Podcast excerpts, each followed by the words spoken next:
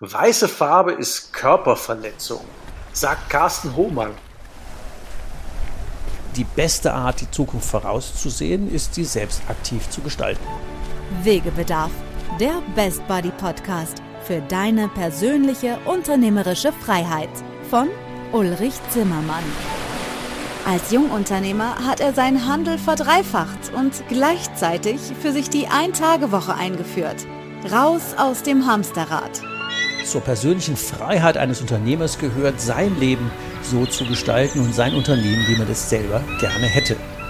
Seit dem erfolgreichen Verkauf seines Unternehmens ist Ulrich Zimmermann seit 20 Jahren Wegbegleiter für Entscheider in kleinen und mittelständischen Unternehmen. In diesem Podcast wird er, wenn du willst, auch zu deinem Best Buddy auf deinem Weg zur persönlichen unternehmerischen Freiheit. Weiße Farbe ist Körperverletzung, sagt Carsten Hohmann. Von daher haben wir ihn heute hier zu Gast, wie du deinen Erfolg mit Farbe steigerst. Und jetzt bin ich ganz gespannt auf das Gespräch mit Carsten Hohmann, der ähm, auch zwei Handlungsstränge hat. Auf der einen Seite werden wir uns seine Unternehmer-Wegebedarfe angucken, von der Übernahme ähm, und der Wiederausgründung und dann der Wiederzufügung des elterlichen Betriebs und dann seiner Positionierung im Thema Farbkonzepte. Warum denn weiße Farbe Körperverletzung ist? Also erstmal herzlich willkommen, Carsten, bei uns hier im Wegebedarf-Podcast. Ja, schön, lieber Ulrich, dass ich da sein darf. Herzlichen Dank und ich freue mich riesig auf unser Gespräch. Ich starte gleich mit der Frage, sag mal, warum ist denn jetzt weiße Farbe ernsthaft Körperverletzung? Also, ähm, ich erkläre das gerne mit einer kleinen Geschichte. Stell dir vor, du äh, bist einfach, sagen wir mal, 100.000 Jahre zurück ja. und sitzt da dann mit deiner Familie in der Höhle am Feuer und ähm, du überlegst dir irgendwie so, puh, irgendwie sind die Mägen ganz schön leer, wir haben alle irgendwie Hunger Mhm. Es ist wohl Zeit zum Jagen. Mhm. Alle drei Tage war das mal wichtig. Mhm. Genau, also Hunger ist ja immer was Gutes irgendwie, ne? also den zu stillen. Äh, also rollst du den großen Stein zur Seite und, und äh, gehst raus aufs Feld, ähm, um, um zu jagen. So, was passiert jetzt? Du bist da draußen unterwegs und äh, plötzlich zieht Nebel auf. Der Nebel wird immer dichter, dichter und es ist alles um dich herum gleißend hell und weiß. Mhm. Hast du ein Bild vor Augen? Ja, ich stehe im Nebel. Du stehst im Nebel. Und jetzt brüllt plötzlich von irgendwoher ein Tier. Ganz schlecht. Die Herausforderung ist, dass du ja im Nebel nicht weißt, das kennen wir alle, die Orientierung ist so ein bisschen, also nicht nur ein bisschen, sondern maximal eingeschränkt. Ähm, wir hören auch plötzlich alles aus allen Richtungen und können gar nicht so richtig einschätzen, wo kommt das her. Ähm, es klingt alles plötzlich ganz nah, obwohl es auch weit weg sein könnte. Ähm, es ist eine ganz skurrile Situation, in der wir uns befinden, liegt einfach daran, dass jetzt in der Situation unsere Amygdala angeht, also unser Angstzentrum im Gehirn, übernimmt die Macht über das gesamte Gehirn und schüttet so ein Energie, so, so, so ein Chemiecocktail von, von, von Hormonen über den Körper aus, mhm. der alles in diesen Angst- und Fluchtzustand versetzt. Was jetzt noch geht, ist eben flüchten, kämpfen oder totstellen. Diese drei Dinge funktionieren jetzt noch nicht. Das hat sich beim, beim Skifahren auch. Weiße, weißer Nebel auf weißem Grund. Da finde ich auch immer, dass mein Adrenalinspiegel zu hoch ist und ich nicht mehr entspannt Skifahre aber dann, dann hast du genau den, so, und dieses, dieses Gefühl, dieses, dieser Zustand, in dem du dann bist, den kannst du eins zu eins übertragen in den weiß gestrichenen Büroraum oder in den weiß gestrichenen Raum. Ähm, wir haben ja irgendwann begonnen, mal in den, in den 90er Jahren, später 80er, Anfang 90er Jahre, alle Räume weiß zu streichen und graue Granitböden reinzulegen, so ganz helle. Mhm. Und dann haben wir auch noch irgendwie so graue, hellgraue Tische reingestellt. Also alles hat so eine, so eine neblige, kontrastfreie Anmutung. In diesen Räumen entsteht exakt dasselbe Gefühl. Unser Unterbewusstsein, die Amygdala, kann nicht unterscheiden zwischen dem weißen Raum und deiner Situation beim Skifahren und oder dieser, ja dieser Jagdsituation, die wir eben beschrieben haben. Und aktiviert völlig automatisch diesen Flüchten, Kämpfen oder Todstellen-Modus. Ist ja spannend, weil eigentlich ist ja so, dass man sagt, Form follows Function, würde zumindest der Designer sagen, zu sagen, die Form müsste eigentlich der Funktion folgen und in Büro- oder Wohnräumen oder Arbeitsräumen sollte man sich irgendwie wohlfühlen und produktiv sein. Aber das hört sich ja jetzt an wie ziemlich kontraproduktiv. Wie kommt es? Aber da, da, hast du was sehr Wichtiges gesagt. Der Designer sagt das. Ja. Der Designer hat die Aufgabe, ein Designobjekt herzustellen. Mhm. Also das soll besonders schön sein, fürs Auge besonders schön oder besonders auffällig oder oder oder. Da geht es um Design. Mhm. Die Aufgabe, die der Designer nicht hat, ist hinzuschauen, was tut denn unserem Körper gut. Also die, die, die Aufgabe kriegt er gar nicht mit auf den Weg sondern da geht's einfach nur um gutes Design. Jetzt können wir den guten Design, diese Zusatzfunktion, nämlich wir wollen uns in diesen Räumen vielleicht konzentrieren, wir wollen darin gut leben, wir wollen, wir wollen, dass wir vielleicht äh, uns ein bisschen ähm, abkühlen, runterkommen, relaxen. Ähm, all diese Dinge können wir jetzt dem Design mal hinzufügen und dann kommen wir plötzlich auf völlig neue Gestaltungen, ganz andere Gestaltungen, als wir die in den letzten Jahren hatten. Das wäre ja eine gute Überleitung, wenn wir jetzt ja im Wegebedarf-Podcast reden wir ja über ähm, persönliche unternehmerische Freiheit sich das Leben so zu gestalten, dass es einem gut tut. Das ist ja der Charme von Unternehmer sein, dass man sein Leben so gestalten kann, wie man das gerne hätte, um mich da mal wieder selber zu zitieren. Ähm, was ist denn die Alternative? Also jetzt mein, es drängen sich ja zwei Fragen auf, äh, in welcher Reihenfolge auch immer. Warum machen wir denn Räume weiß? Wäre ja vielleicht die eine Frage. Ähm, und danach die Frage äh, zu sagen, ja, was haben wir denn für eine Handlungsalternative? Wie müssten wir es denn machen, dass wir uns eben nicht im Nebel, sondern ähm, im Wohlfühlbereich befinden? Also im Grunde wissen wir, was wir tun dürfen. Okay. Denn wir haben in den, in den, in den, in den in der längsten Zeit unserer Evolutionsgeschichte sehr, sehr eindrücklich bewiesen, äh, dass wir Räume tatsächlich gut gestalten können. Ähm, ich gucke total gerne zusammen mit meiner Frau so diese ganzen alten Serien. Äh, jetzt um Weihnachten rumlief dieses Ich heirate eine Familie und so. Und dann sieht man, wie Räume äh, in den 70er, in den 80er Jahren gestaltet waren. Und da gab es einfach keine weißen Flächen. Das war, die gab es einfach nicht. Ähm, und wenn man in die alten amerikanischen Serien schaut, da gibt's kein weiß gestrichenes Chefzimmer. Die sind alle ganz, ganz dunkel vertäfelt. Äh, da stehen diese schweren Sessel rum. Das kann man jetzt toll finden oder nicht. Aber das hat eine gewisse Aussage, das hat einen gewissen Wohlfühlfaktor. Und wir alle denken, wenn wir vorm Fernseher sitzen, wow, was für ein starkes Büro. Da kann nur ein Chef sitzen. So.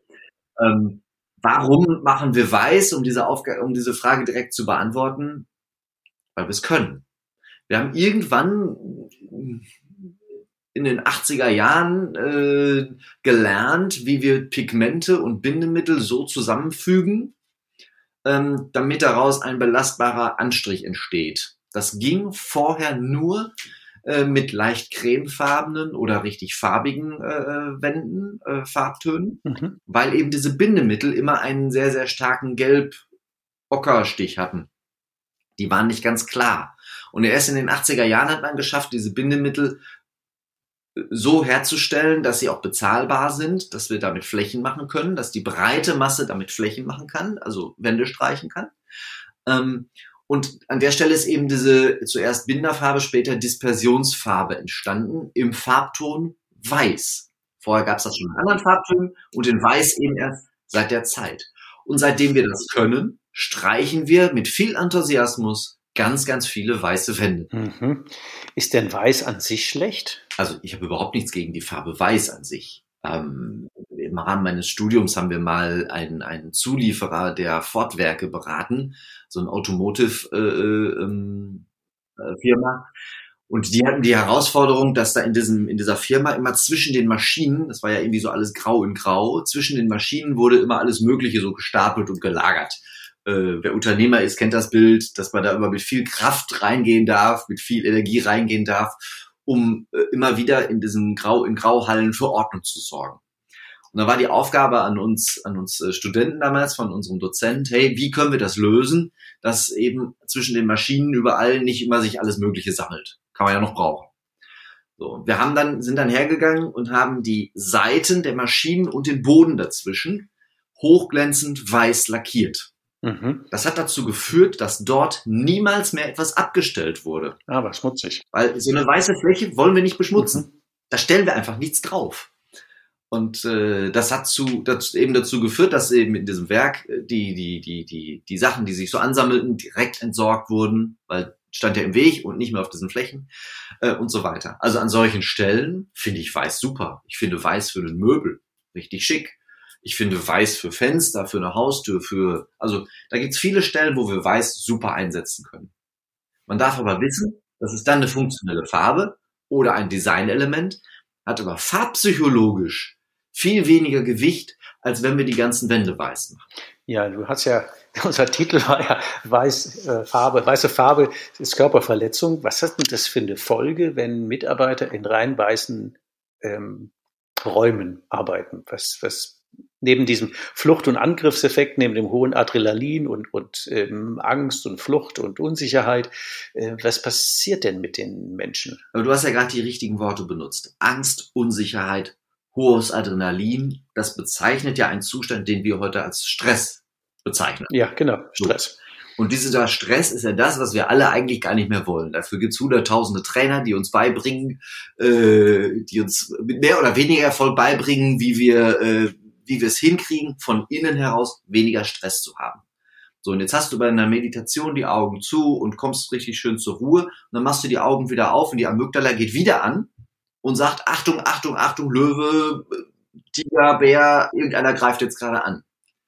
Ähm, also dieser Chemie-Cocktail wird wieder ausgeschüttet. Mhm. Du brauchst unfassbare mentale Energie, um genau diesen Zustand in einem weißen Raum zu unterdrücken.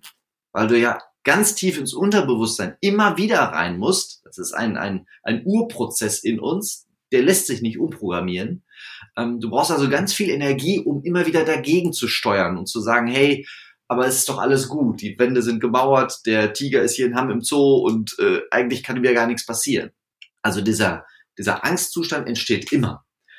Da wäre es doch viel besser zu sagen, wir machen die Augen auf und die farbliche Umgebung macht in uns, ohne dass wir darüber nachdenken müssen oder irgendeine Energie reinstecken müssen, direkt so ein Wohlgefühl. Ein Gefühl der, der, der Entspannung und gleichzeitig der Konzentration. Hört sich gut an, wären irgendwie eine neue Bürowelt. Mir fällt gerade ganz spontan ein, ich gehe mit meinen Unternehmern bei Hike and Strike Programmen immer in den Wald, an den See, ins Gebirge.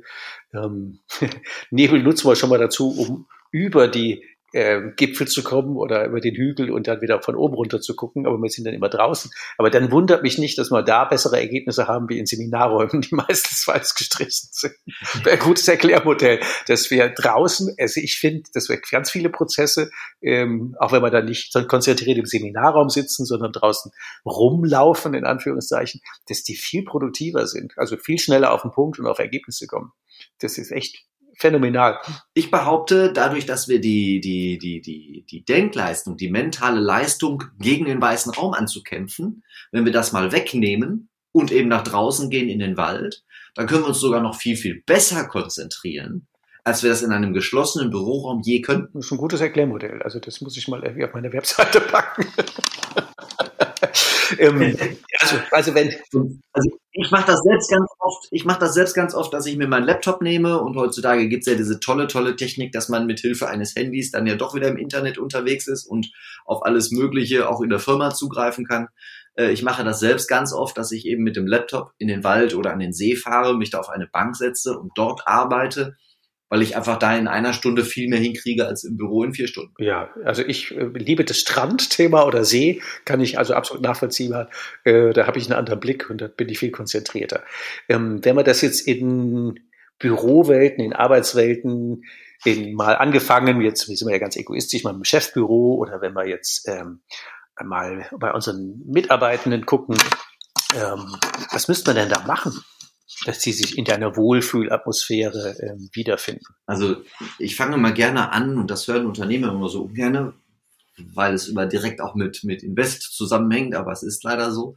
Ähm, Invest zahlt sich aber aus, erzähle ich später, warum das so ist. Ähm, Sonst wäre es ja Kosten. Ja. Sonst hieß es ja nicht Invest, sondern Kosten. Äh, Richtig. Ähm, ich fange mal zuerst an, über den Boden zu diskutieren. Mhm. Also in vielen, vielen Büros liegt nach wie vor ein, ein, ein, ein anthrazitfarbener oder blauer oder grauer Boden. Äh, worst Case ist dieser hellgraue Granitboden, der auch noch glänzt. Äh, niemand von uns will in ein Loch fallen, auf dem Wasser laufen oder über Eis äh, laufen, wenn er konzentriert arbeiten möchte. Ähm, die Locations dafür suchen wir uns gezielt aus und gehen halt auf eine Eislaufbahn oder auf einen zugefrorenen See für Spaß, aber eben nicht, um konzentriert zu arbeiten. Mhm. Spannender Ansatz. Von daher gehe ich immer ganz gerne her und diskutiere als erstes über den Boden. Und ähm, wie du eben schon richtig gesagt hast, im Wald funktioniert unser Organismus richtig gut. Was haben wir da für einen Boden? Der ist in der Regel braun, braun-grau, so in die Richtung, vielleicht auch mal äh, ein, ein, ein Grasgrün, wobei wir da schon wieder gucken, wo wir so hintreten, weil man nicht alles sieht. Ähm, also diese, diese grau-braun-Töne sind schon richtig gut, die uns eher an einen Waldboden erinnern. Von daher empfehle ich jedem, der ein Büro neu ausstattet, renoviert, ähm, irgendein Holzboden, Holzoptikboden zu nehmen, weil das kommt dem, was wir im Wald vorfinden, am nächsten, sieht schön natürlich aus und bringt gleich eine ganz andere Atmosphäre. Der zweite Tipp, den ich immer gebe, ist, warum sind wir im Sommer so gerne draußen? Weil der blaue Himmel blau ist, weil die Sonne scheint, weil es uns da so gut geht. So, und jetzt gehen wir ins Büro zurück und gucken nach oben und stellen fest, da ist bedeckt. Mhm. Da sind viele graue Wolken. Wären aber viel lieber da draußen bei dem blauen Himmel. Warum machen wir es denn nicht so, dass wir unsere, also die Decke muss ja ohnehin irgendwann gestrichen werden. Ähm, und dann kann man ja ein, ein ganz, ganz leichtes Himmelblau nehmen, ähm, das an die Decke streichen. Wenn man den Wandfarbton passend dazu aussucht, man nennt das Simultankontrast, dann fällt es noch nicht mal groß auf, dass die Decke blau ist, und es wirkt ganz neutral macht aber mit unserem Unterbewusstsein was ganz Entscheidendes, nämlich direkt eine Art von Entspannung. Du hattest ja gesagt, dass das auch messbar ist in Studien. Wie viel, wie viel sind Leute weniger krank?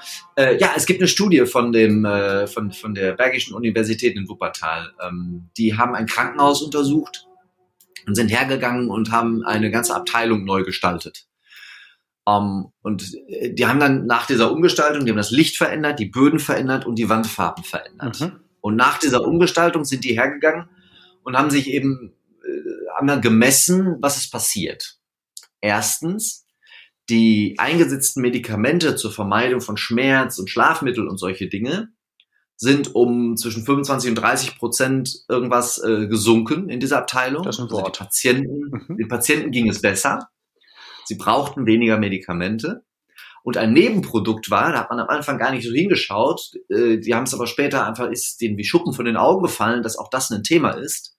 Ein Nebenprodukt war, dass sie festgestellt haben, dass 30 Prozent weniger Fehltage stattgefunden haben nach Umgestaltung. 30 Prozent ist ein Haufen Holz.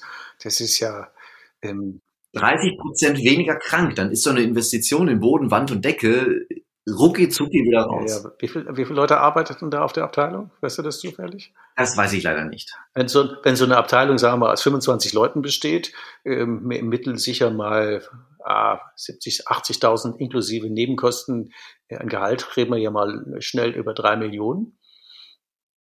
30 Prozent wäre eine Million ähm, Personalkosten. Richtig? Haben schnell gerechnet. Das Ja, also ich kann eindrücklich beweisen, dass ich nicht so gut rechnen kann, aber Keine Ahnung, ob die Zahl jetzt stimmt. Manchmal verhaut man sich auch einfach mal um einen Kommasteller rauf oder runter, aber ungefähr müsste es stimmen.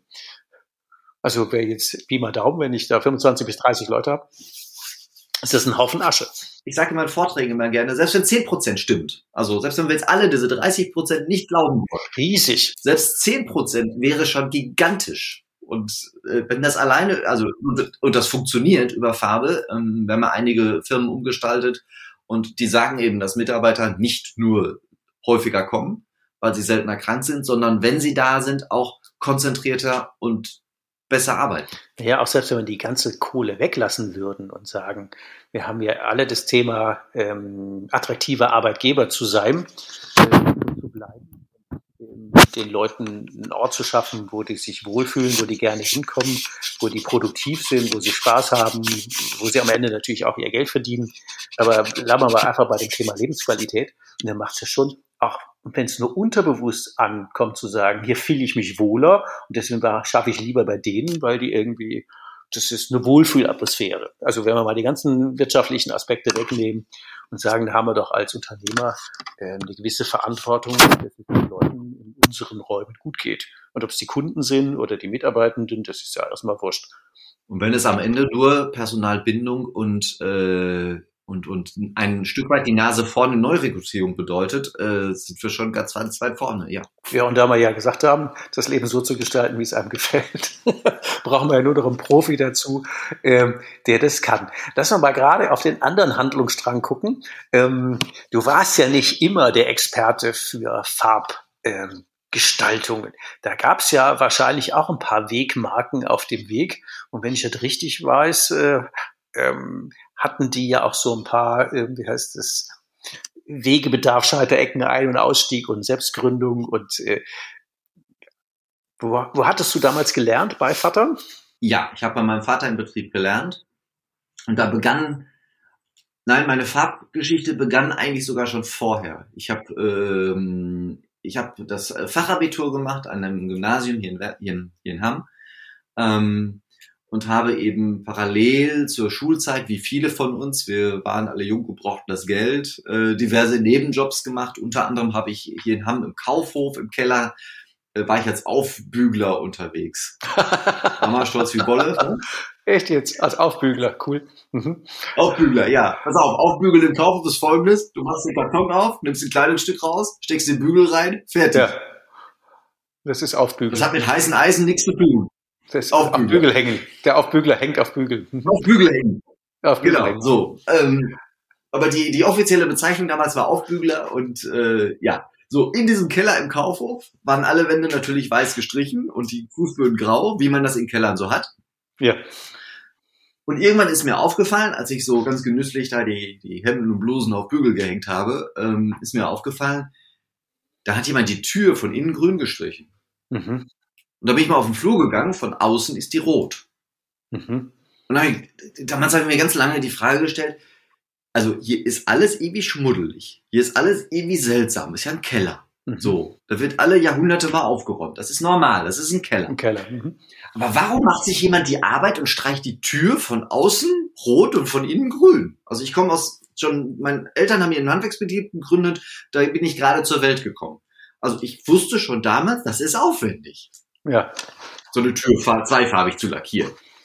Die, die, die wird in Grau geliefert, schon immer. Also habe ich das recherchiert und habe bei Goethe gefunden, Rot steht für Gefahr, Grün steht für Sicherheit. Also das ist so ein Leitsystem, mit dem wir quasi nach draußen finden. Grüne Tür, grüne Tür, grüne Tür, Unterbewusstsein, hey, Sicherheit, da kann ich jetzt durchgehen. Ja, würde ich so, würde ich so vermutet haben. Ja, genau. so.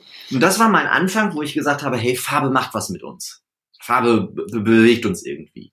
So, und dann war folgerichtig meine Entscheidung, dass ich gesagt habe, okay, da muss ich was mit Farbe lernen. Das passiert mir bestimmt richtig gut, wenn ich in einen Malerbetrieb gehe. Mein Vater hat natürlich Fachkräftemängel, haben wir nicht, haben wir, nicht seit gestern, schon so viele Jahre. Ähm, natürlich dann dafür geworben, dass ich bei ihm lerne, weil er meine Arbeitskraft auch geschätzt hat. Ähm, Habe ich dann auch gemacht. Ähm, mir ist aber sehr schnell klar geworden, dass erstens zwei Alpha-Tiere zusammen, nämlich mein Vater und ich, zusammen nicht gut gehen wird. Und zweitens der Arbeitsbereich, in dem mein Vater damals unterwegs war, äh, Arztpraxen und Treppenhäuser und solche Dinge mit Raufaser oder Glasfaser zu bekleben und weiß zu streichen. Und die Auswahlmöglichkeit der Kunden war, ob ich das glänzend, hochglänzend oder matt haben möchte. äh, das war mir nie genug weil mir war ja bewusst, Farbe macht was mit uns und Farbe nimmt uns mit auf die Reise und Farbe, Farbe tut was. Mhm. Also wollte ich etwas mit Farbe und mit Gestaltung machen und habe sehr schnell meinen eigenen Betrieb gegründet, indem ich mich eben um die schönen Wohnzimmer gekümmert habe. Also da, wo man auch mit Farbe gestalten und, und was machen kann. Und das habe ich dann über viele, viele Jahre gemacht. Also ich habe mich vor 2003 habe ich gegründet ähm, vor 19 Jahren ziemlich genau, es war im März, habe ich gegründet und habe dann klassischer Weg im Handwerk erst mit einem, dann mit zwei, später mit drei Mitarbeitern äh, gearbeitet. Ähm, habe aber irgendwann gemerkt, dass so beides, also mich um Farbe zu kümmern und ums Unternehmen zu kümmern, am Unternehmen zu arbeiten und gleichzeitig mit auf die Baustelle zu gehen, schon echt herausfordernd ist. Das Multitasking ist ziemlich viel, ja.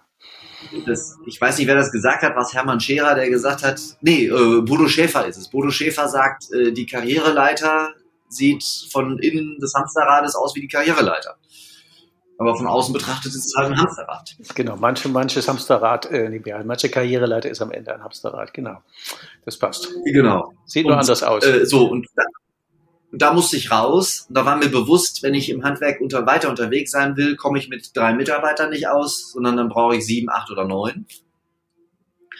Und äh, zeitgleich kam eine, eine äh, befreundete Familie, mit denen wir immer mal wieder unterwegs waren, äh, hier in Hamm auf uns zu und hat gesagt, hey, wir würden gerne unseren Malerbetrieb schließen.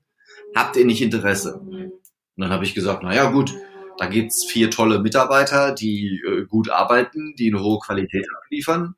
Warum denn nicht? So, das war dann relativ schnell entschieden, dass ich diesen Betrieb mit übernehme und äh, habe dann zunächst zwei Betriebe parallel geführt habe aber sehr schnell gemerkt, das ist völliger Quatsch, weil äh, gerade im Handwerk ist es immer der Unternehmer, der Kopf, der vorne steht, der auch äh, äh, dann am Ende das Geschäft macht. Ähm, und habe dann eben alles integriert unter unserer Marke Honig und Blau. Honig, Honig und Blau, das ist ja auch spannend, okay.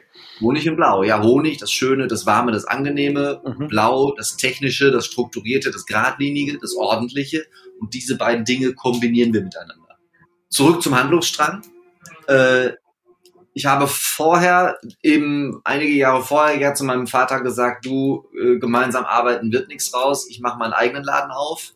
Habe dann eben diesen zusätzlichen Laden unterwegs übernommen um dann eben vor drei oder vier Jahren, vor fünf Jahren, 2017 war es, ähm, den Betrieb meiner Eltern dann doch zu übernehmen, weil mein Vater inzwischen in einem Alter ist, wo er einfach sagt, hey, ich habe mir jetzt mal das Ruhestand-Dasein verdient und äh, muss nicht mehr in der ersten Reihe stehen, auch nicht in der zweiten. Äh, es reicht, wenn ich als, als Berater am ganz anderen Ende unterwegs bin. So. Ja, das ist ja, ist ja insofern eine tatsächlich mehrfach spannende Geschichte, weil ich erzähle ja auch meinen Teilnehmern, wenn es irgendwie um Weg zur Übergabe oder Weg zur Übernahme gebe, immer das Highlander-Prinzip. Äh, ein Chef pro Firma reicht. Ja. und äh, wenn ihr nicht miteinander könnt, dann macht eben zwei Firmen draus. Also ähm, und vor allen Dingen bei euch war es ja auch klar, die, die Ausrichtung war auch eine andere. Der eine macht Arztpraxen und der andere macht schöne Wohnzimmer. Ähm, da also wenn man mit der Unterschiedlichkeit gut leben kann, was aber offensichtlich bei zwei Alpha-Tieren nicht der Fall ist, dann ist Ausgründung einfach, äh, finde ich, immer die äh, deutlich bessere Alternative. Außerdem kann man jeder in seinem Bereich seine Spuren verdienen und gucken, dass man unternehmerisch erfolgreich ist und hat zum Glück keine Ausreden mehr zu sagen, ich wäre ja erfolgreich, wenn der Vater oder der Sohn nicht wäre und uns gegenseitig nicht in den Füßen ständen. Also statt jahrelangem Zoff finde ich eine Ausgründung immer eine saubere Möglichkeit, äh, Highlander-Prinzip einen Chef. Und dann so nach und nach wieder zu übergeben oder zu übernehmen, ist natürlich auch cool. Ähm, wie hat dein Vater reagiert, als du dann am Ende seinen, seinen Laden übernommen hast? Das muss ja menschlich auch nicht ganz einfach gewesen sein. Ja, sowohl als auch. Also auf der einen Seite war es ein wenig, zumindest auf der Seite meines Vaters, ein Zwang. Ähm, es gab da jetzt halt ähm, noch zwei Mitarbeiter, die ähm, unterwegs waren ähm, die eine Heimat suchten, weil mein Vater hatte zwischendurch eine Krankheit und konnte auch nicht wirklich arbeiten. Und von daher ähm, war das jetzt alles nicht so mega freiwillig, sondern ein Stück weit auch äh, aus der Verantwortung heraus. Ähm, das darf schon auch weitergehen. Ähm, und auf der anderen Seite ähm, hat er unterwegs immer mehr, ähm, also gerade in den letzten Jahren, immer mehr die Kunden, die schöne Wohnzimmer wollten, auch an uns übergeben. Ähm, und also immer mehr auch so dieses Gefühl für sich entwickelt, hey, da kann ich vertrauen, da habe ich Respekt, die können das viel besser, als ich das kann, also sollen die das machen. Äh, also er hat irgendwann seine Brille getauscht und mehr aus der Sicht des Kunden geguckt, was tut dem Kunden gut und nicht mehr aus der Sicht des Stolzes geguckt, so hey, es ist ja mein Betrieb, mein Kunde, ich muss den unbedingt behalten.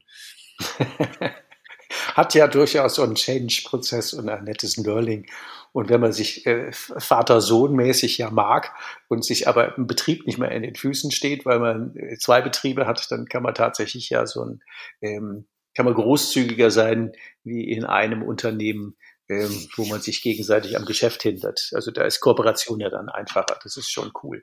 Und Konkurrenzgedanken, hattet ihr den auch? Das Ausgründen, einen Gedanken darf ich noch loswerden. Ja, das Ausgründen hat noch eine zweite, für mich extrem wichtige Facette. Und das war mir am Anfang gar nicht so bewusst. Also das war nicht der Grund, warum wir das gemacht haben. Aber heute finde ich es als ein sehr, sehr wichtiges Thema. Ähm, aller Erfolg, den man für sich entwickelt, weiß man am Ende, das habe ich mit ganz viel Schmerz, mit ganz viel schlaflosen Nächten, aber eben auch mit zwischendurch sehr schönen Erfolgen mir selbst erarbeitet. Bin nicht unterwegs gewesen und habe mich quasi von meinen Eltern gefühlt immer hofieren lassen, ist ja nur ein Gefühl, oder habe mich immer einschränken lassen, deswegen hat es nicht geklappt, sondern alle Erfolge und Misserfolge sind einzig und allein auf meinem eigenen Acker gewachsen und haben nichts damit zu tun, ob mir jemand im Weg steht oder ob mich jemand hofiert und mich jemand antreibt, sondern es ist einfach aus der eigenen Motivation heraus entstanden und daraus entsteht, zumindest erlebe ich das heute, ein, ein, ein ganz anderer Respekt, ein ganz anderer Stolz vor der eigenen Leistung also wenn man, als man das vielleicht anders hätte. Ja, nichts ist mehr sexy als eigene Erfolge. Das ist tatsächlich so ähm, für sich selber und für andere auch ein, ähm, von die Eigenmotivation ein Riesenpunkt. Ähm. Damit will ich die Energie, die andere, die in den elterlichen Unternehmen arbeiten, aufbringen, um mit den Eltern gemeinsam zu arbeiten, nicht schmälern. Auch das ist richtig viel Arbeit. Das ist harte Arbeit. Ähm, ich habe im Bekanntenkreis zwei, drei, die das so machen. Ähm, die dürfen sich aber eben auch anhören, ja, hast du halt von Papa hast du halt von Mama. Und das ist ein Punkt, äh, den, den würde sich niemand wagen, mir zu sagen, weil jeder genau weiß, okay, der Roman hat vor 20 Jahren oder vor 19 Jahren äh, selbst die Zügel in die Hand genommen und, und hat das alles äh, alleine aufgebaut. Und, äh, mich erfüllt das mit Stolz, ich finde das richtig gut und ich kann das jedem nur empfehlen, das auch so zu tun. Ja, dem, auch wenn es an vielen Stellen anstrengend ist. Dem, der, der, andere Weg ist auch anstrengend, anders anstrengend. Wahrscheinlich ist menschlich ähm, es leichter, zwei parallele Wege zu gehen, die am Ende in Wohlwollen zusammenführen und nicht dieser elendlange ja. Zoff. Da gibt's ja, da könnte man ja Sendungen mitfüllen von Dramen, die sich da in zwei von drei äh, Nachfolgen scheitern ja in, nicht am Notarvertrag und nicht am Gesellschaftervertrag, sondern eher an so Dingen. Jetzt hast du ja beschlossen oder auch schon umgesetzt, dass du diesen Betrieb auch wieder abgibst. Wie war denn für dich diese Phase? Neuer Wegebedarf, die Phase des Loslassens. Ich finde jetzt meine Nachfolger und konzentriere mich auf das Thema Farbkonzepte. Ich bin jetzt 45 Jahre alt und habe mich dazu entschieden, diesen Malerbetrieb abzugeben. Und das ist früh, ja. Das ist früh, ähm, liegt auch daran, dass ich für mich erkannt habe, und das hat tatsächlich eine ganze Zeit gedauert, dass ich für mich erkannt habe, ich brauche für das, was ich tun möchte, nämlich Farbkonzepte, Unternehmern dabei helfen, die Mitarbeitenden und sich selbst wieder in eine tolle Motivation und Konzentration zu bringen. Wenn ich das tun möchte, muss ich einen freien Kopf haben. Das ist mir irgendwann klar geworden. Das hat viele Schmerzen bedeutet, weil ich habe immer versucht, alles parallel zu machen. Ich hatte plötzlich zwei Karriereleitern, also zwei Hamsterräder, musste immer hin und her springen. Schwierig. Ähm, das war wirklich anstrengend und habe also irgendwann dann entschieden, so geht das nicht weiter. Ähm, von einem muss ich mich trennen. Man kann immer nur auf einem Pferd richtig gut reiten, zwei geht nicht. Ähm, auch wenn Terence Hill das in einem seiner Filme richtig gut zeigt, wie das halt nicht Terence Hill. Ähm, so, und äh, habe dann eben für mich entschieden, okay, du hast jetzt 20 Jahre lang das mit dem Maler gemacht. Ähm, und das soll nicht despektierlich sein, aber zumindest für mich ist es inzwischen eher langweilig, weil ich genau weiß, auf welche Knöpfe ich drücken muss. Ich brauche eine neue Herausforderung und habe äh, eine ganze Zeit lang dann alle Möglichkeiten durchdacht und, und mit anderen besprochen und, und Partner gesucht, die eben diesen Betrieb übernehmen. Und als das dann Mitte letzten Jahres, nee, Anfang letzten Jahres dann äh, zu der Situation führte, dass es eigentlich keiner machen wollte, habe ich für mich entschieden, okay, dann machst du den Laden halt Ende des Jahres zu. Mhm. Das ist auch ein Schritt. Dann ist halt Schluss. Und dann hat sich was sehr Spannendes entwickelt. Ähm, meine Assistentin, ich muss inzwischen sagen, meine damalige Assistentin äh, und äh, die eine Mitarbeiterin ähm, haben sich gemeinsam dazu entschieden, zunächst die Geschäftsführung zu übernehmen von dieser Firma. Die Verträge haben wir jetzt gerade eben unterschrieben. Mhm. Und eben später dann auch Anteile zu übernehmen und nach und nach das gesamte Unternehmen zu übernehmen, weil sie einfach sagen, sie haben da Bock drauf, sie finden die Leistung toll, die meine Frau und ich in dieses Unternehmen bisher reingesteckt haben. Sie finden die Kunden toll, mit denen wir zusammenarbeiten. Sie finden die Mitarbeiter toll, die da sind und haben riesige Lust darauf, dieses Unternehmen eben weiterzuführen und haben mich eben gebeten, als Gesellschafter mit an Bord zu bleiben, um nochmal beratend zur Seite zu stehen, um so rechts und links noch Leitplanke zu bieten, ähm, damit sie eben nicht ganz alleine dastehen und dieselben Fehler wieder machen, die ich ja schon gemacht habe. Und, das ist ein äh, großer Sprung. Also Respekt schon mal für die beiden Frauen, das finde ich schon mal gut und auch Respekt. Ähm, ich habe mit 39 verkauft, also nicht so viel, nicht so viel später oder früher. Ähm, ist ja ungefähr ähnliches Alter und es waren auch 20 Jahre. Ähm, hatte sich auch gut ergeben, weil ich eh schon vorher auch angefangen hatte, eigene Wege zu gehen. Ähm, da ist natürlich immer die Frage, wenn du jetzt, du bist ja Gesellschafter geblieben, ich hatte ja verkauft, das ist ja schon mal anderes. Ähm, mein Käufer hat den Laden ruiniert. Ähm, den gibt's jetzt nicht mehr. Also ich hatte an zwei verkauft, ähm, einmal den Handel und einmal die Produktion. Und beide haben es geschafft, ähm, alle Leute zu vergraulen und tatsächlich das Ding innerhalb von 17 Jahren ähm,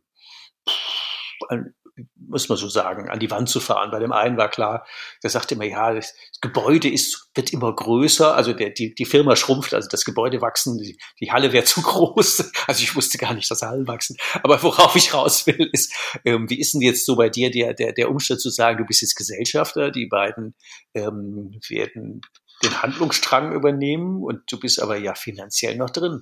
Ähm, wie ist denn das mit dem Vertrauen, mit dem Zutrauen, mit dem Loslassen, mit mhm. dem Laufen lassen? Das ist tatsächlich noch ein Thema und daran arbeite ich nach wie vor. Ähm, ich glaube, dass ich schon einen Riesenschritt weit gekommen bin. Ähm, aber ich glaube, da haben wir alle immer Arbeit dran. Ähm, und äh, das soll nicht despektierlich wirken. allerdings glaube ich, dass Verkaufen dann im letzten Schritt sehr einfach ist, weil man eben einfach komplett abgibt und sagt, hey, komm, ist dein Deckel, mach mal. Und wenn das scheitert, ist auch okay. Ich habe jetzt die Situation, dass ich auf der einen Seite dafür sorgen darf, dass es nicht scheitert. Auf der anderen Seite aber Vertrauen darin setzen darf, dass die beiden Mädels das richtig gut können. Und äh, das ist jetzt mal ein neuer Lebensabschnitt. Das ist jetzt mal eine neue Aufgabe, die ich habe, gleichzeitig loszulassen und zu vertrauen und den Blick aufs Wesentliche zu behalten, äh, dass es eben nicht gegen die Wand fährt, sondern äh, am Leben bleibt und bestenfalls Gewinne abwirft. Ja, das ist ein guter Punkt. Ähm, die Verantwortung, die man für die Leute hat, die einem ja über Jahre vertraut haben. Ähm, ich habe die damals unterschätzt. Ich war mir sicher, dass die anderen, die beiden Käufer, dass die ja ihre Läden im Griff haben. Was ich ähm, ich wusste auch, dass sie eine andere Kultur haben. Also wir waren sehr frei, sehr locker. Ähm, die hatten ja Wunschgehälter, Wunschautos, äh, Wunscharbeitszeiten, äh, die wildesten Sachen. Ähm, und die anderen waren eher strikt. Aber was ich wirklich unterschätzt hatte, war, ähm, wie wie, wie, wie weit unterschiedlich es ist in der Kultur, dass die guten Leute alle gegangen sind. Und da war dann der, der nicht aufzuhalten. Also äh, deswegen, ähm, der ähm, sozusagen der Mut, es so zu lassen, zu sagen, ich übernehme die Verantwortung ein Stück weit weiter, ich bleibe Gesellschafter, Investor, ich habe meine Kohle drin und habe damit auch Interessenslage, dass es gut läuft. Und gleichzeitig gebe ich den Handlungsstrang an die, ähm, an die beiden Geschäftsführerinnen. Also ich kann da erstmal nur tief den Hut ziehen und sagen, wow. Und in meiner Folge 50 äh, hier Podcast habe ich ja mal die The Story Behind erzählt, zu sagen, was ist denn da alles schiefgegangen und wie schnell haben die ihre Leute verkretzt. Ähm, das gönne ich weder Unternehmern noch äh, Mitarbeitern, dass die in so eine Falle tappen. Also von daher, wenn du sagst, war nicht despektierlich gemeint, das verstehe ich auch so. Ähm, ich meine es auch eher als Warnung an andere oder als äh, respektvoll zu sagen, das ist ein äh, mutiger Weg, den so zu geben und die, sich der Verantwortung nicht zu entziehen. Verkauft es schnell und äh, Ergebnisse habe ich ja erlebt, waren nicht erfreulich. Ähm, definitiv nicht. Und wenn der das jetzt zusammen hinkriegt, zu sagen, ähm, wir trauen uns das so in der Konstellation, finde ich das ähm, sehr respektabel. Also das ist, äh, das ist super gut. Geholfen hat mir die Aussage meines Nachbarn, ähm, der gesagt hat, Herr Hohmann, sehen Sie das mal so. Sie würden ja den Erlös, den Sie bekommen für dieses Unternehmen, ja auch nicht im Kopfkissen einnähen und drauf schlafen, sondern Sie würden das vielleicht einem anderen Unternehmen, wo Sie eine Aktie kaufen, zur Verfügung stellen. Von Leuten, die man nicht kennt. So, und da kenne ich niemanden. Da weiß ich nicht, wie tickt die Führung, da weiß ich nicht, wie lange gibt's sie noch, da weiß ich nicht. Äh, der Markt. So, also ich kenne das alles nicht. Wahrscheinlich bin ich sogar in einem völlig fremden Markt unterwegs. In diesem Fall habe ich jetzt eine Aktie, eine Aktie an einem Unternehmen, also die einzig vorhandene Aktie an einem Unternehmen, ja. von dem ich aber sehr genau weiß, wer sind die Kunden, wer sind die Leute da drin, wie ist der Markt, gibt es diesen Markt auch in zehn Jahren noch? Ja, den gibt es. Handwerk hat immer schon einen vernünftigen Boden gehabt. Ich will nicht sagen golden, weil das nicht stimmt, aber man muss sich schon beackern, damit es wird. Ja, ja, klar. Geschenk kriegt man da auch nichts. Genau. Und aber, äh, also ich weiß halt, wie es funktioniert, weil ich 20 Jahre, eigentlich sogar 45, weil meine Eltern haben das Ding ja mit meiner Geburt gegründet. Aber bei jedem Frühstück, bei jedem Mittagessen, bei jedem Abendbrot habe ich nichts anderes gehört als Führung von einem Malerunternehmen.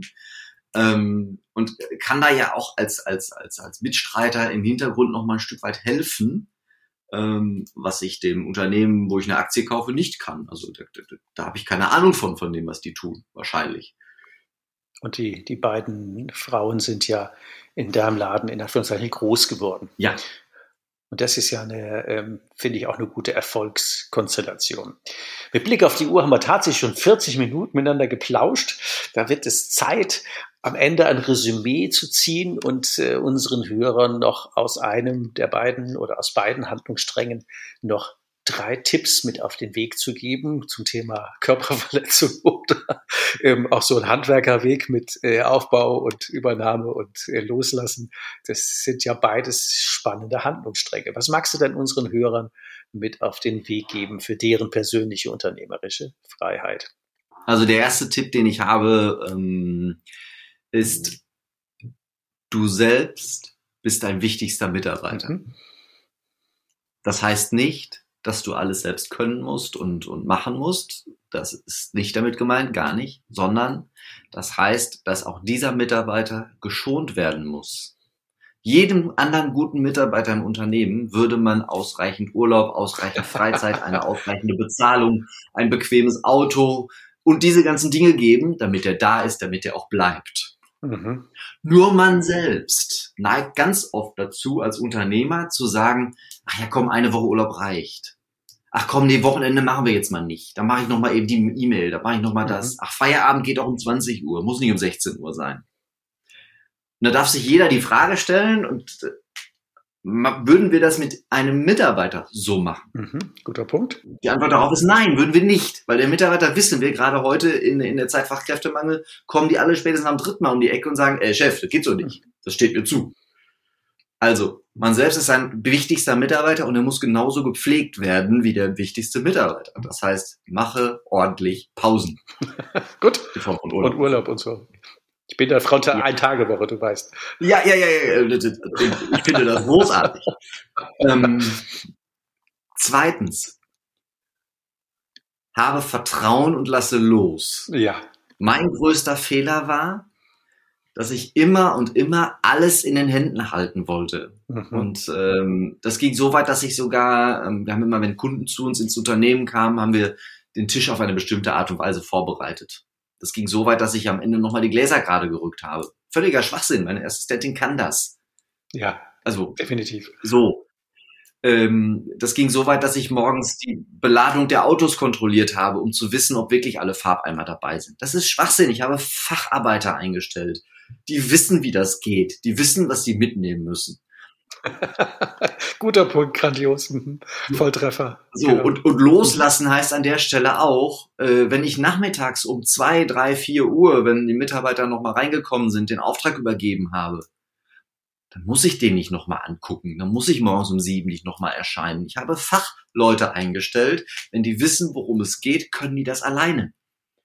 Ja. Und wenn die das nicht können, sind die im falschen Unternehmen. Falsche Party. Definitiv. So. Und das hat beides was mit Loslassen zu tun. Also die, die es nicht können, muss man auch loslassen können. Da muss man sagen können, du. Ja. Sei mir nicht böse, aber du passt gerade nicht. Und passt aber, das besser hin. Mhm. Ja, und aber selber äh, eben auch für sich loslassen in Form von, ja, lass doch mal laufen. Die machen das vielleicht ein bisschen anders, als wir das machen würden, aber es, es kommt. die machen es gut. Die werden es gut machen. Ja. So, und äh, der dritte Tipp ist, und der hat mit meiner Profession als Farbe zu tun, als, als Farbexperte zu tun, äh, ganz, ganz dringend und ganz, ganz schnell alle weißen Wände eliminieren. Gut. Damit wir alle wieder in eine ganz positive, äh, tolle Energie und Motivation kommen, ähm, damit wir alle mal wieder spüren, wie schön das ist, gelassen und konzentriert zu arbeiten, ohne dass die Amygdala sich dauernd einmischt und immer wieder sagt, Achtung, Achtung, Achtung, Löwe, Säbelzahntiger und uns durch die Gegend jagt und scheucht und uns im Stress sein lässt. Ich habe es selbst erlebt, äh, immer dann, wenn ich da rausgehe in die Natur, und in der Natur ist übrigens nur dann alles weiß, wenn es geschneit hat. Ansonsten sind vielleicht allenfalls die Maiglöckchen weiß oder die, die, die Blättchen an den, an den, an den Marienröschen oder wie die heißen. Äh, ansonsten ist diese Natur sowas von farbig. Grüne Blätter an den Bäumen, braune Baumstämme, ein wirklich strahlend blauer Himmel, wenn es gut geht äh, äh, saftig grüne Wiesen, rote Blüten, blaue Blüten, gelbe Blüten, Farben ohne Ende. Und da gehen wir ja alle sonntags und im Urlaub und wann auch immer hin, wenn wir uns wohlfühlen wollen, wenn wir Energie tanken wollen. Aber wenn wir konzentriert arbeiten wollen, dann gehen wir in die neblige, äh, bewölkte Bude zurück, äh, wo die Amygdala anspringt. Also an der Stelle, dritter Tipp, sieh zu, dass du so viel Natur wie möglich nach Hause und ins Büro holst und sieh zu, dass so, so wenig Flächen wie möglich nur noch weiß sind. Ein grandioses Schlusswort. Ich sage äh, ganz herzlichen Dank, äh, lieber Carsten. Und äh, natürlich ist deine Website in den Show Notes verlinkt. Und dann äh, sage ich herzlichen Dank an euch fürs Zuhören und freue mich, auf die nächste Sendung mit euch und Carsten dir weiter viel, viel, viel bunten, farbigen, lebensfrohen Erfolg. Viele farbige Grüße an alle. Vielen Dank, dass ich da sein durfte. Ja, macht's gut. Tschüss. Wegebedarf, der Best Buddy Podcast für deine persönliche unternehmerische Freiheit. Ja, schön, dass du wieder bis zum Ende durchgehört hast. Deswegen habe ich noch eine spezielle Einladung für dich. Diese Podcasts hier beschäftigen sich ja sehr intensiv mit dem Thema persönliche unternehmerische Freiheit, was ja so eine meiner Herzensangelegenheiten sind. Und deswegen gibt es auch dazu einen erweiterten Austausch, wo wir Aug in Aug miteinander unterwegs sind. Ich nenne die Hike and Strike also Hike wie loslaufen und Strike äh, schneller und besser ankommen, wo wir mit maximal zehn Unternehmern in einer Gruppe ein Jahr lang gemeinsam unterwegs sind, drei und vier und drei Tage auf Wandercoaching-Touren, zwischendurch im Online-Coaching, zwischendurch auch im Live-Coaching bei dir vor Ort, wo wir ein intensives Jahr zusammen haben werden, wo jeder für sich an seinen Herausforderungen arbeitet. Ob es nun der Weg in die Ein-Tage-Woche ist oder der Weg in die irgendwann mal geplante Übergabe oder der Weg vom Juniorchef zum richtigen Chef oder der Weg in neue Ertrags- und Geschäftsfelder. Hauptsache, du hast eine herausfordernde Challenge und Hauptsache, dir ist es wichtig, dich auf Augenhöhe mit anderen Unternehmern intensiv auszutauschen, deinen Beitrag zu leisten, von anderen zu partizipieren. Und der Spaß muss an erster Stelle stehen, weil wenn Unternehmertum keinen Spaß macht, dann weiß ich auch nicht, wofür wir das betreiben. Also von daher geht es um drei große Themen, wie immer um das Thema Zeit, um das Thema Spaß und natürlich auch um das Thema Geld, weil man kann unterwegs relativ viel äh, liegen lassen oder mitnehmen. Und wenn du Teil dieser Gruppe sein willst, es gibt nur vier Gruppen im Jahr, zehn Teilnehmer, dann äh, schick mir einfach eine Mail und wir finden einen Zoom-Termin oder einen GoToMeeting-Termin, wo wir uns einfach mal intensiv austauschen, wie das für dich passen könnte, wie die Randbedingungen sind und ja, wer denn sonst noch dort dabei ist.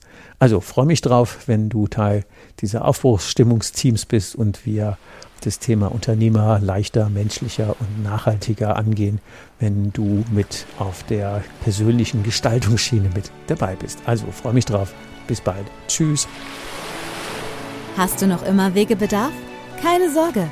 Auch in der nächsten Folge begleitet dich dein Best Buddy Ulrich Zimmermann wieder auf dem Weg in deine persönliche unternehmerische Freiheit. Geh mal auf meine Webseite www.hikeandstrike.com. Bis zur nächsten Folge. Macht's gut. Bis bald. Ciao. Wegebedarf. Der Best Buddy Podcast für deine persönliche unternehmerische Freiheit.